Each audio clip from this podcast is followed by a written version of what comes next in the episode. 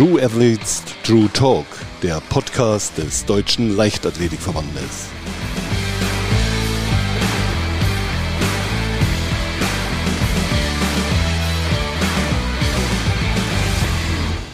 Herzlich willkommen zu einer neuen Folge von True Athletes True Talk.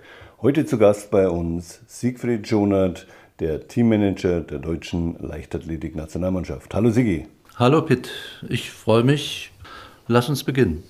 Ja, mache mach ich gerne. Du bist seit 1982 in der Leichtathletik, seit 1991 beim Deutschen Leichtathletikverband, dort zunächst im Leistungssport, dann im Veranstaltungsmanagement, Athletenmanagement und seit 2005 bist du ja der Teammanager der deutschen Leichtathletik-Nationalmannschaft. Was ist das Faszinierende an diesem Amt, das du jetzt ja 15, 16 Jahre begleitet hast? Die Faszination ähm, an der Sportart erwächst einfach aus der Leidenschaft zu ihr. Vielleicht kann ich an der Stelle noch mal kurz ausholen. Äh, du hattest ja auf meine äh, lange ähm, Historie in der Leichtathletik äh, äh, abgezielt gehabt. Ähm, ich selbst war Leichtathlet, äh, ich war Läufer, das sieht man heute nicht mehr ganz so. Also ein paar Kilo habe ich äh, inzwischen zugelegt. Ähm, aber es war für mich äh, sicherlich kein Nachteil. Ich hatte einen nahtlosen Übergang vom aktiven Sportler in das Berufsleben mit dem Hauptinhalt Leichtathletik. Und was, denke ich, für mich auch wichtig war, ich hatte frühzeitig äh, auch Verantwortung übertragen bekommen gehabt. Herausheben äh, würde ich hier äh, auf dieser Strecke äh, vielleicht die folgenden ähm, Schwerpunkte. Zum einen, äh, was äh, sicherlich eine außerordentlich interessante Zeit war, ähm, war der Übergang des damaligen DDR-Verbandes in den DLV. Ähm, diesen Prozess habe ich äh, in einer mitverantwortlichen Position mitgestaltet. Äh, es fanden viele Gespräche äh, zwischen dem damaligen DDR-Verband und den BLV statt ähm, und die Übergänge wurden besprochen. Ähm, ich war Veranstaltungsmanager zwischenzeitlich, du hattest das ja eingangs auch kurz erwähnt gehabt. Ähm, ich war Athletenmanager des Verbandes und äh, letztendlich eben Teammanager. Ähm, nicht verschweigen will ich an der Stelle auch, äh, wie viele äh, von uns war ich auch ehrenamtlich tätig. Ich war Vorsitzender eines Fördervereins für Talentförderung in Südhessen ich war zeitweilig äh, Sportwart des Hessischen Leichtathletikverbandes, also eines nicht unbedeutenden Mitglieds unseres äh, Verbandes. Und äh, ich war Vorsitzender des Betriebsrates im DLV von 1995 bis 2021. Und das Faszinierende kein Tag äh, ist wie der andere. Direkte Kontakte zu den Athleten und zu Trainern, zu Wissenschaftlern, zu den äh, ja, verschiedenen Kompetenzteams, die wir ja äh, tagtäglich äh, auch beanspruchen. Medizin, Physiotherapeuten, Biomechaniker und so weiter. Ähm, das sind Dinge, die eigentlich das, das tägliche Leben ausmachen. Aber all das ist eben nur möglich geworden, und das will ich an der Stelle vielleicht auch nochmal äh, abschließend herausheben, ähm, ist nur möglich, wenn man in einem starken Team von Kolleginnen und Kollegen auch entsprechend unterstützt wird und äh, die in diese Prozesse mit eingebunden sind.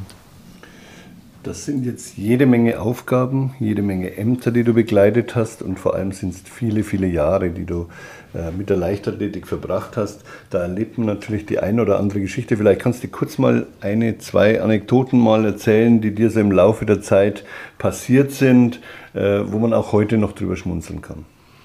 Ja, über manches kann man sicherlich schmunzeln, obwohl wir damals äh, nicht zum Schmunzeln zumute war. Ähm, ich bin in den vergangenen Wochen äh, mit Blick auf das Ende meiner hauptberuflichen Tätigkeit oftmals angesprochen worden, du hast so viel erlebt, äh, du könntest ja Bücher darüber schreiben am Ende. Das, das kann man vielleicht, äh, wenn man das ein oder andere zusammenträgt. Ähm, aber eine Geschichte ist mir tatsächlich ja, wieder ins Gedächtnis zurückgekommen und ähm, das, das kann man sicherlich äh, auch, auch nochmal schildern. Beispielsweise äh, standen wir vor der Junioren-Europameisterschaft U20 äh, in Thessaloniki. Das war 1991. Wir standen unmittelbar vor Beginn der äh, Europameisterschaft und ähm, ich äh, bin mit meinem damaligen Kollegen Wolfram Ruth, er war verantwortlich für die ähm, U20-Nationalmannschaft, äh, so wie das eben üblich ist, zeitnah, einen Tag vor dem äh, Eintreffen der Mannschaft, äh, bereits vorgereist und wir sind, hatten uns auf den Weg nach Thessaloniki gemacht.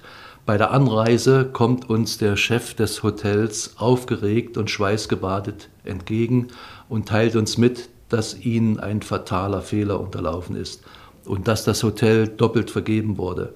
Und die große Reisegruppe, die eben äh, ja, doppelt äh, eingebucht war, ist bereits angereist und bewohnt das Hotel. Das heißt also für uns, die wir dann einen Tag später anreisen wollten, ähm, gab es erstmal keine Möglichkeit mehr. In einer Nacht- und Nebelaktion hatten wir uns dann mit dem LOC und äh, den Vertretern des Europäischen Verbandes, ähm, die allerdings damals noch nicht so eine gewichtige Rolle äh, äh gespielt hatten, wie das heute der Fall ist, zusammengesetzt und äh, nach Lösungen gesucht. Und am kommenden Tag war dann äh, die Anreise gesichert. Wir hatten das Glück, muss ich wirklich sagen, äh, dass es in der Innenstadt von Thessaloniki ein Hotel gab, was erst wenige Tage zuvor geschlossen worden ist, was äh, großzügig renoviert werden sollte. Das heißt also, alle wichtigen Funktionen in diesem Hotel waren noch äh, funktionsfähig und äh, mit relativ geringem Aufwand konnte das also kurzfristig wiederhergestellt werden und die Situation war gerettet. Ja, eine wunder, wunderschöne Geschichte, die zum einen auch zeigt, dass man immer wieder in deinem Job als Teammanager sehr kurzfristig auch agieren muss und reagieren muss vor allem und nach Lösungen suchen muss. Nun sagen viele von dir, Sigi ist die gute Seele des Verbandes. Äh, du bist jetzt, äh, wie gesagt, seit 91 beim Deutschen Leichtathletikverband. Und es hat sich ja doch einiges verändert. Es war damals noch eine analoge Zeit, heute ist alles digital. Ähm, vielleicht kannst du mal ganz kurz ein bisschen zusammenfassen, wie hat sich im Laufe der Zeit äh, das ganze Konstrukt des Teammanagements gewandelt? Ich bin ähm, jetzt äh, während der Spitzensporttagung von Kienbaum auch äh, im Kreis der Kollegen äh, verabschiedet worden. Der Vorstandsvorsitzende Idris Gonczynska hat eine, ähm, ja, eine äh, Zusammenfassung meiner beruflichen Tätigkeit äh, vorgetragen. Und ähm, ich äh, kann an der Stelle auch sagen, äh, eingangs zumindest, äh, dass ich sehr ungern gehe. Das zeigt eigentlich äh, auch die Verbundenheit und die Nähe zu meiner Tätigkeit. Ähm, das, was ich tue, das ist sicherlich äh, keine Einzelleistung. Das ist äh, so, wie das ja jedem von uns äh, tagtäglich passiert. Es sind Leistungen, die nur im Team möglich sind. Und gerade das Teammanagement ist ja ein Bereich, der sehr vielfältig aufgestellt ist, der sehr viele Bereiche berührt. Dabei ist es mir aber immer insbesondere auch wichtig, ähm, jeden, mit dem man dann in den Austausch tritt, ja, ähm, äh, angemessen zu begegnen. Am besten geht das natürlich immer dann, wenn man sich auf Augenhöhe begegnet. Das Herausfordernde ist, äh, mit den vielen unterschiedlichen Personen natürlich, die einem so über den Tag, äh, über den Weg laufen, so zusammenzuarbeiten, dass äh, das auch ergebnisträchtig ist. Aus meiner Sicht äh, wichtig ist äh, auch, auch das ein Entwicklungsprozess, ähm, immer ein respektvolles Handeln. Man muss zuhören können.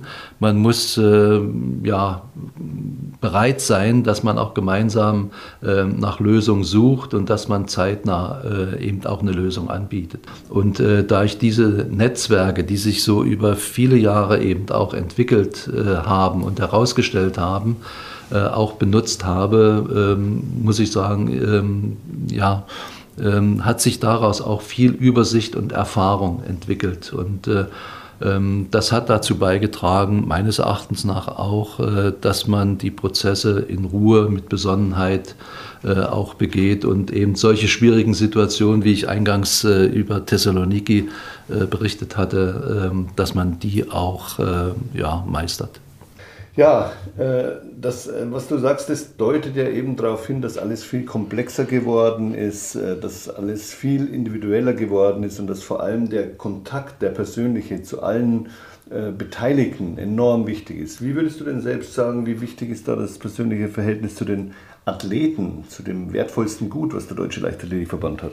Ja, also das Verhältnis zu den Athleten, zu den Athletinnen, ähm, ist mir ein besonders wichtiges. Und äh, ich muss sagen, eigentlich das Wichtigste. Um Athleten bewegt sich ja unser Kerngeschäft. Sie stehen im Mittelpunkt, das kann man äh, in der Tat so, so sagen. Und äh, über deren Leistungen definiert sich ja der DLV im Wesentlichen in der nationalen und in der internationalen Öffentlichkeit. Und äh, Athleten stehen oft vor äh, derart schwierigen Situationen und eben oft im Stress oder in Konflikten und äh, unter höchster Anspannung erwarten sie auch ähm, Hilfe und Unterstützung äh, in ihrem Bereich und äh, auf dem Weg äh, zur Erbringung ihrer Leistung. Und äh, das ist eben ein, ein wichtiger Aspekt äh, in, der, in der Betrachtung im Verhältnis zu Athleten.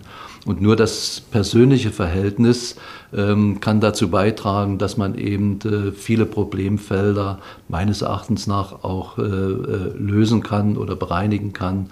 Und ähm, dafür ja, waren die vielen Jahre auch äh, ähm, zwingend erforderlich, um hier eben die entsprechenden Erfahrungen zu finden.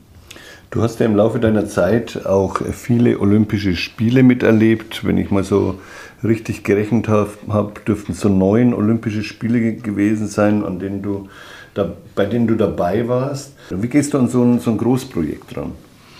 Ja, also äh, es, es stimmt. Ich habe äh, zahlreiche Olympische Spiele direkt oder auch indirekt in verschiedenen Funktionen und mit verschiedenen Aufgaben äh, erleben dürfen und war in die Vorbereitung und die Durchführung ähm, eben involviert, äh, in viele Prozesse auch äh, hauptverantwortlich involviert. Ähm, und ähm, ein wenig unterscheiden sie sich natürlich äh, Olympische Spiele von Weltmeisterschaften oder Europameisterschaften. Olympische Spiele beispielsweise werden in einigen Bereichen natürlich auch nicht im Alleingang vorbereitet, also aus der Sicht der Teilmannschaft Leichtathletik eben spielt natürlich auch der DOSB als äh, äh, maßgeblicher äh, Spitzendachverband natürlich eine erhebliche Rolle. Allerdings, wie gesagt, ist es ein Unterschied, ob wir eine Europameisterschaft in Deutschland, beispielsweise 2018 in Berlin oder in Budapest äh, haben oder ob die WM in Helsinki oder im koreanischen Daegu stattfindet. Vielleicht ein Beispiel dafür. 2011 fand die Weltmeisterschaft im koreanischen Daegu statt. Ich hatte damals bereits 2009 ein Pre-Camp aus 15 äh, möglichen Optionen finden können. Mit dem Ort Jeju auf der gleichnamigen Insel fanden wir grundsätzlich optimale Bedingungen. Ähm, wir hatten exklusive Trainingsmöglichkeiten, wir hatten ein sehr gutes Hotel ähm, mit extrem optimal angepasster, das war wichtig, auf unsere Bedürfnisse ausgerichtete Küche was nicht immer einfach ist im asiatischen Raum, äh, wenn man eben keinen eigenen Koch besitzt. Wir hatten eine relative Nähe zum Wettkampfort, nämlich nur eine Flugstunde äh, von äh, Daegu entfernt. Und wir hatten die notwendige Ruhe und ausgeglichene Geborgenheit für unsere festgelegte Tapering-Phase. Aber wir hatten eben einen Schwachpunkt und das war der Kraftraum.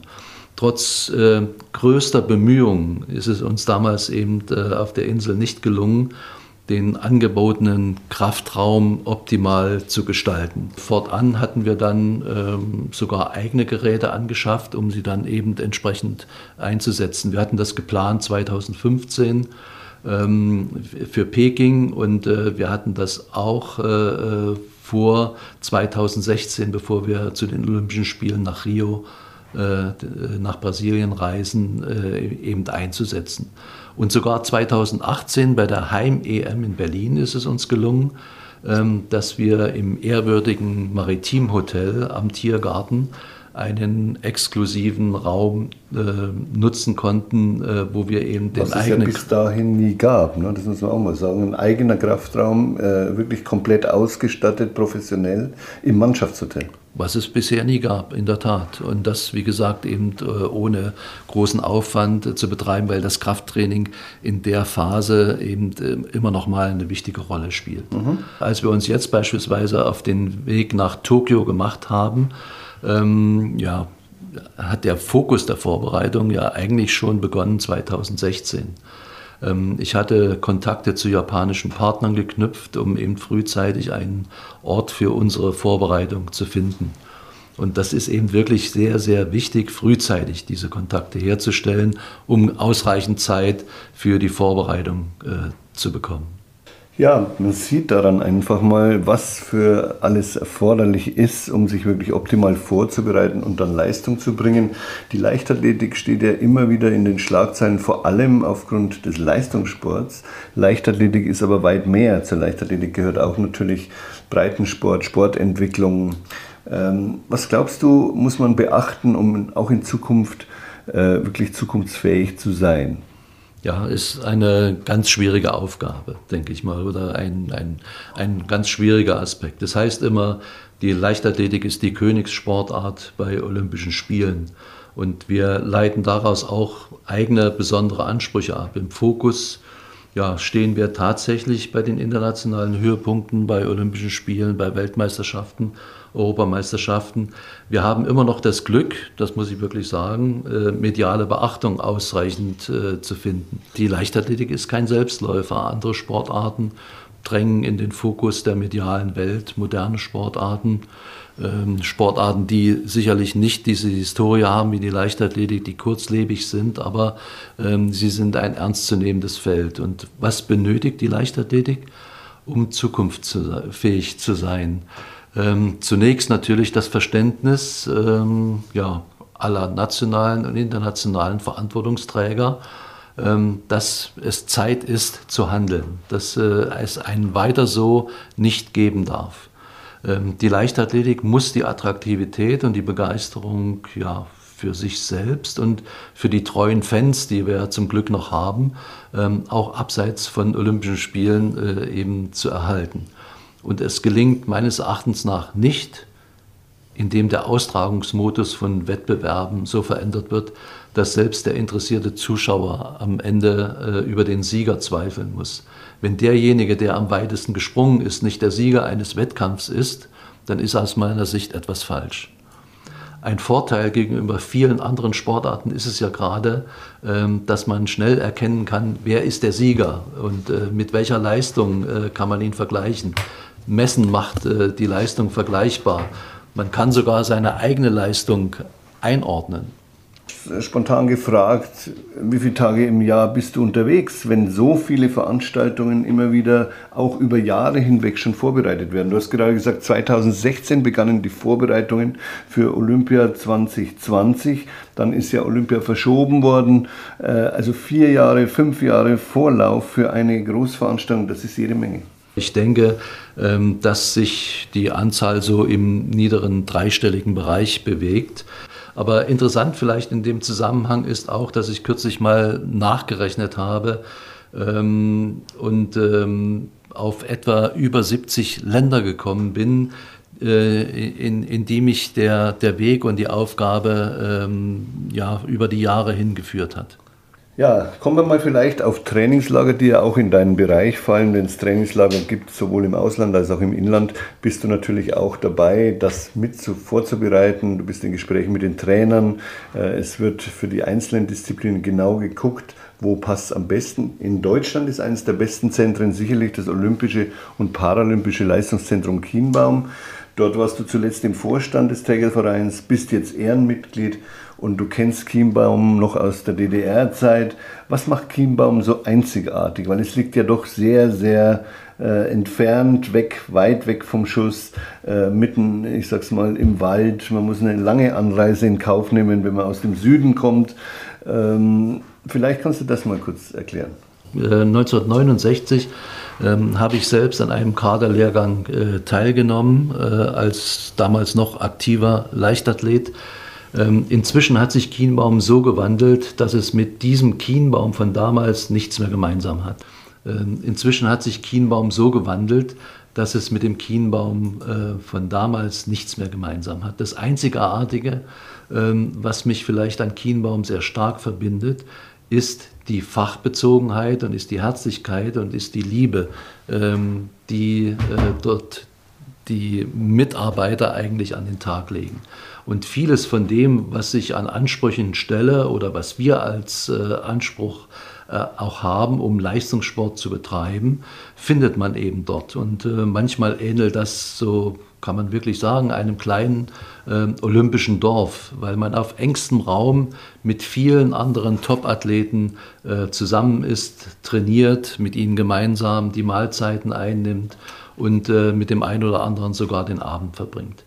Es war für mich, du hast es auch kurz angesprochen, natürlich eine besondere Ehre, in den Vorstand äh, des Trägervereins berufen zu werden, ähm, um eben äh, an der weiteren Gestaltung und äh, am Unterhalt dieses einmaligen Zentrums des deutschen Sports beizutragen. Das nunmehr sogar jetzt mit meinem Ausscheid eine Ehrenmitgliedschaft verbunden wurde und ich als Ehrenmitglied berufen wurde, hat mich nochmals sehr berührt. Was war für dich dein persönlich schönster Moment in der Leichtathletik?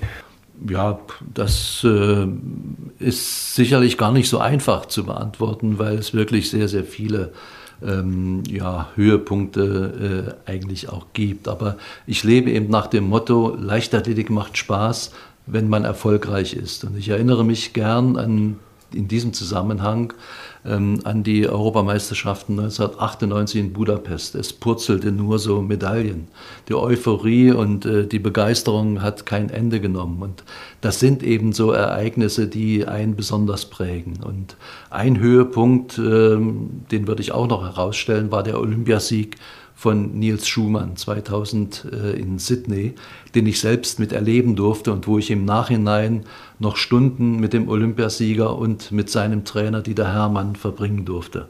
Unvergesslich. Ja, ich denke, da geht es vielen so. Nils Schumann, dieser Goldlauf von Sydney, der kommt immer wieder, wird auch immer wieder genannt, weil er eben so überraschend war und einmal mehr gezeigt hat, Sport ist eben nicht kalkulierbar. Gab es denn mal Tage, an denen du deinen Akku mal so richtig aufladen konntest oder umgekehrt gefragt, äh, was tut Sigi Schonert, wenn er sich nicht mit der Leichtathletik beschäftigt? Ich widme mich natürlich gern dann äh, in diesen Freiräumen den Personen, äh, die äh, im normalen Leben einfach zu kurz kommen, sprich also der Familie. Ähm, den Akku, den lade ich eigentlich permanent auf, äh, was ja auch notwendig ist. Ich praktiziere, vielleicht an der Stelle kann man das auch sagen, ich praktiziere autogenes Training. Und äh, das ist etwas, was, was ich als Athlet gelernt habe und was sich äh, über die Jahre hinweg auch zu einem, ja, zu einer Selbstverständlichkeit entwickelt habe und was mir hilft, auch in schwierigen Situationen über den Tag zu kommen für Hobbys oder ähnliches äh, habe ich leider im Augenblick äh, keine Zeit. Das kann eine Herausforderung vielleicht für die nächsten Jahre, für den nächsten Lebensabschnitt werden. Dich zeichnet ja vor allem aus, dass du auch in kniffligen Situationen ruhig bleibst. Bei dir ist immer so ein Level von Gelassenheit, von Ruhe und du sorgst immer für Lösungen. Wie schaffst du das? Ist das auch ein Einfluss vom autogenen Training? Das ist vielleicht ein, ein, ein Mittel, was äh, mir hilft, aber im, im Grunde ist es so, also diese Eigenschaft, äh, Ruhe zu bewahren, die hat man oder sie hat man nicht, denke ich. Und äh, dass ich äh, die Ruhe auch in schwierigen Situationen bewahre, das ist scheinbar offensichtlich so. Innerlich sieht es dann tatsächlich aber etwas anders aus. Ähm, aber was und wem hilft man, wenn man in Hektik oder in Aktionismus verfällt? Tief durchatmen, das ist so ein Motto und sehen, wen und was man in der konkreten Situation mit ins Boot holt und wie man Lösungen äh, angehen kann, wie Lösungen aussehen können. Ich habe mir so unterschiedliche Sprüche mal ins Gedächtnis geholt, äh, wenn es zu solchen Situationen kommt. Zum Beispiel, wenn du es schnell machen musst, mach es langsam.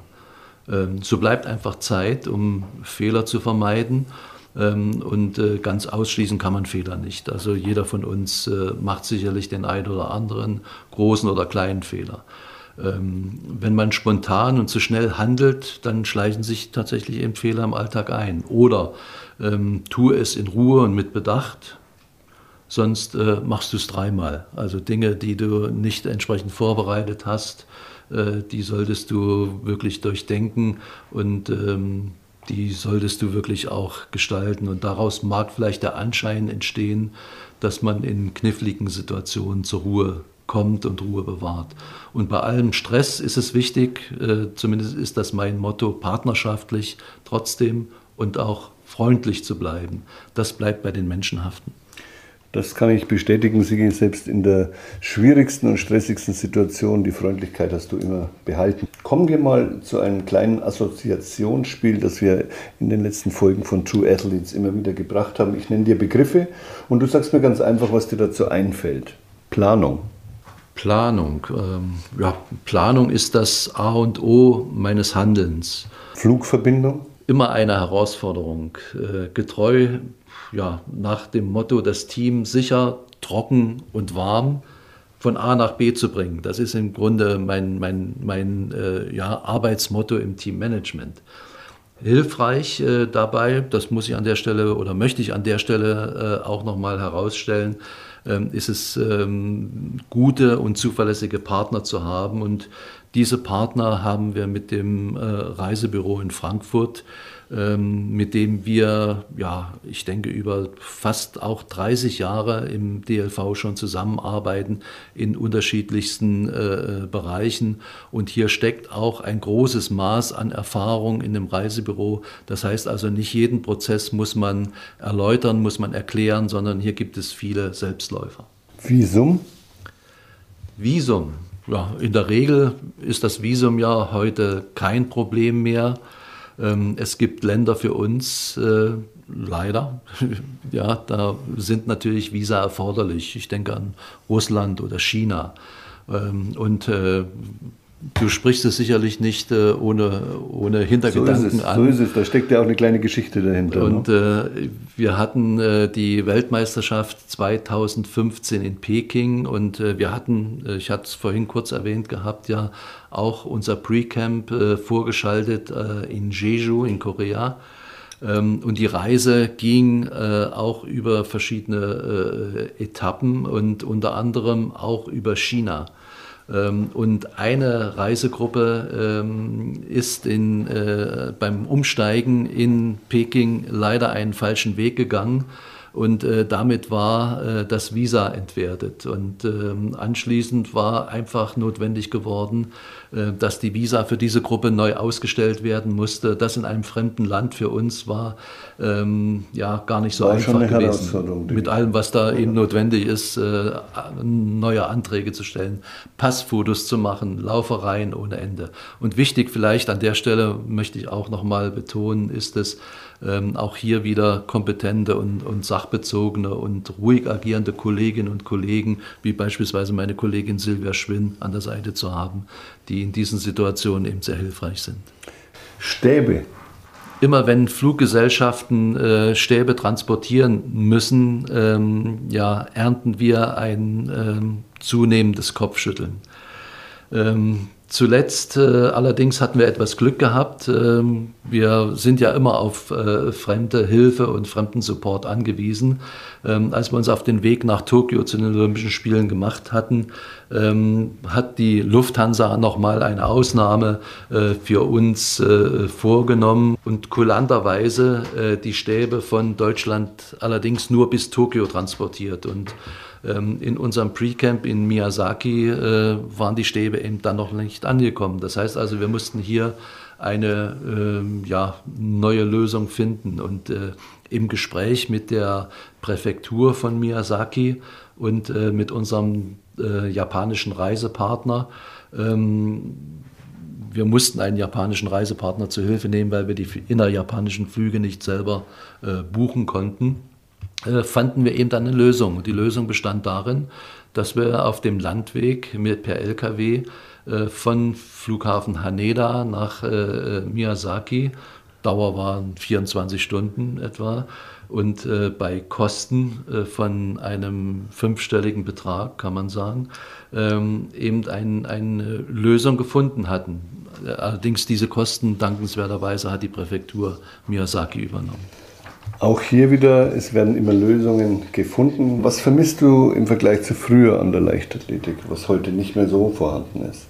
Ja, eigentlich vermisse ich auf den ersten Blick relativ wenig. Ich kenne viele, ja, die die Sportart genauso leidenschaftlich betreiben und sich genauso engagieren. Und äh, für viele ist es nicht nur ein Job, sondern es ist eben Inhalt ihres Lebens. Ähm, weil ich den Begriff Job äh, hier zwar verwende, also mir selbst äh, äh, widerstrebt er. Ich empfinde den Begriff an sich in diesem Zusammenhang nicht so ähm, ja, äh, zielführend, er ist eher abwertend. Äh, die Tätigkeit ist, ist Berufung und Leidenschaft. Und äh, das ist das, was ich äh, auch in der früheren Leichtathletik äh, ähm, ja, vorgefunden habe. Und äh, das ist der Anspruch, der auch künftig noch äh, erhalten bleiben muss. Solange dieser Anspruch besteht, ist es eigentlich gut. Und wenn ich aber einschränkend sage, eigentlich, dann fängt es schon an, was ich vermisse. Ähm, ja, mit der zunehmenden Komplexität der Sportart, die wir zweifellos äh, äh, registrieren müssen, dem Wachsen in Abhängigkeiten, dem Hineingleiten in bürokratische Zwänge, kommen wir eigentlich von inhaltlichen Fragen in der Leichtathletik ab. Und es entstehen Bereiche in der sportpolitischen Organisation, die nur scheinbar etwas mit unserem schönen Sport, äh, mit der Wettkampftätigkeit auf Kreis- und Bezirksebene, wenn man jetzt also auch so weit blicken muss oder mit dem Training im Verein zu tun haben. Und, äh, aber je besser es uns gelingt, diese Prozesse, die ja sicherlich auch notwendig sind, voneinander zu trennen, sauber zu trennen und abzugrenzen, umso besser bleibt eigentlich kreativer Freiraum, die Leichtathletik liebenswert zu erhalten. Einen Part deiner Tätigkeiten in der Leichtathletik, den haben wir bis jetzt noch gar nicht angesprochen. Du bist über viele, viele Jahre Betriebsratsvorsitzender gewesen beim Deutschen Leichtathletikverband. Was war dir an diesem Amt so wichtig? In der Tat, ich war Betriebsratsvorsitzender im Deutschen Leichtathletikverband. Ähm, ja, wie kommt man dazu oder wie, wie, wie sieht man das? Gerade Mitte der 90er Jahre äh, war das auch schon mal so, dass äh, die deutsche Sportlandschaft im Umbruch war und äh, es gab damals die Notwendigkeit, die Anstellungsverhältnisse vor allem im Trainerbereich zu verändern. Ähm, Trainer waren hauptamtlich angestellt beim DOSB und äh, den Verbänden zugeordnet. Und man sah eben auf der rechtlichen Seite, dass das eine illegale Arbeitnehmerüberlassung im Sinne des Betriebsverfassungsgesetzes war. Und äh, es war das Ziel, dann die Trainer dort anzustellen, wo sie auch tätig waren. Das heißt also bei den Verbänden. Und gestandene Trainer wie damals Paul Schmidt oder Lothar Hirsch oder Karl-Heinz Leverköhne forderten ähm, einen Betriebsrat, um diese Prozesse eben entsprechend begleiten zu können. Auch hier war es äh, mein Ziel äh, und der Inhalt meiner Tätigkeit mit Ruhe und mit Bedacht vor allem, ähm, Sachverhalte für alle Kolleginnen und Kollegen so zu vertreten, dass sie das Gefühl bekommen, auch ernsthaft betreut und beraten zu werden. Ja, und das hast du mit Erfolg ja gemacht. Ich weiß, dass du auch mal gerne ein gutes Buch liest bei einem guten Wein. Welche Empfehlung könntest du unseren Usern geben? Leider kann das Lesen äh, guter Bücher, muss ich sagen, ähm, für mich zumindest zu kurz. Und äh, was ein gutes Buch ist, das weiß man natürlich immer erst hinterher, ja, ist ganz klar. Ähm, aber das will ich in der Tat äh, künftig eigentlich auch besser machen. Früher hatte ich ähm, ja, sehr gern französische Klassiker gelesen, Hugo oder Balzac, regelrecht verschlungen, kann ich wirklich sagen. Mich haben einfach die Beschreibungen der Lebensumstände in der damaligen Zeit sehr beeindruckt und fasziniert. Und ähm, ich will die Bücher heute wieder lesen, natürlich mit einem gehörigen Abstand äh, von vielen Jahren und will sehen, wie sie mir gefallen und wie ich heute eigentlich dazu stehe. Und dann reizt mich natürlich sehr ein Buch vom äh, aktuellen Literaturnobelpreisträger äh, Gurna zu lesen, ähm, den wohl kaum einer kennt. Also ich kannte ihn überhaupt nicht, aber ich möchte verstehen, warum er diesen Preis bekommen hat. Wie war das so an deinem letzten Arbeitstag? Mit welchen Gefühlen geht man dann nach Hause? Ist man froh, dass man jetzt eine ruhigere Zeit hat? Oder denkt man sich, naja, schön ist schon, ich könnte schon noch ein bisschen weitermachen? Ja, ich hatte eingangs ja gesagt, also ich äh, ja, zolle dem Alter Tribut. Das heißt, irgendwann äh, beginnt der Tag, wo man eben äh, einen anderen Rhythmus aufnehmen muss. Noch dreht sich das Rad zum Glück muss ich sagen, für mich, äh, weil ich äh, die Arbeit sicherlich auch äh, lieb gewonnen habe, aber es dreht sich eben deutlich langsamer. Und äh, an diesem Moment kann ich, immer, kann ich mich immer noch nicht gewöhnen. Es ist äh, für mich immer noch fremd. Da es Anfragen gibt, äh, in anderen Bereichen auch tätig zu werden, äh, dann ehrt mich das sehr, aber es ist im Augenblick äh, in weite Ferne erstmal gerückt. Das heißt, Zukunftspläne konkret hast du momentan nicht, sondern du genießt erstmal jetzt die Ruhe, Zeit, dich um die Gesundheit zu kümmern, äh, Zeit auf dich zu schauen ja, alle warnen mich äh, und ich weiß das auch, äh, äh, dass man ähm, nicht abschalten soll von 100 auf 0, sondern ähm, dass man eben sich allmählich zurückziehen muss und dass man diese Prozesse, die man ja jeden Tag gestaltet hat, ähm, dass die eben äh, künftig anders aussehen. Und ähm, ich äh, will die Füße aber nicht hochlegen, das habe ich äh, bei Weitem nicht vor. Ich habe Pläne sicherlich. Ähm, aber diese Pläne, die werde ich erst nach einer gewissen Eingewöhnungszeit umsetzen. Oder um mit Loriot zu sprechen, das ist mein erster Ruhestand, ich übe noch. Ein wunderbarer Schlusssatz, finde ich, Sigi. Ich bin sehr dankbar, dass du die Zeit gefunden hast, für True Athletes, True Talk äh, zur Verfügung zu stehen. Ich wünsche dir für die Zukunft alles Gute und kann nur sagen, die Zusammenarbeit mit dir war immer ein Genuss. Alles Gute und bis zum nächsten Podcast. True Athletes, True Talk.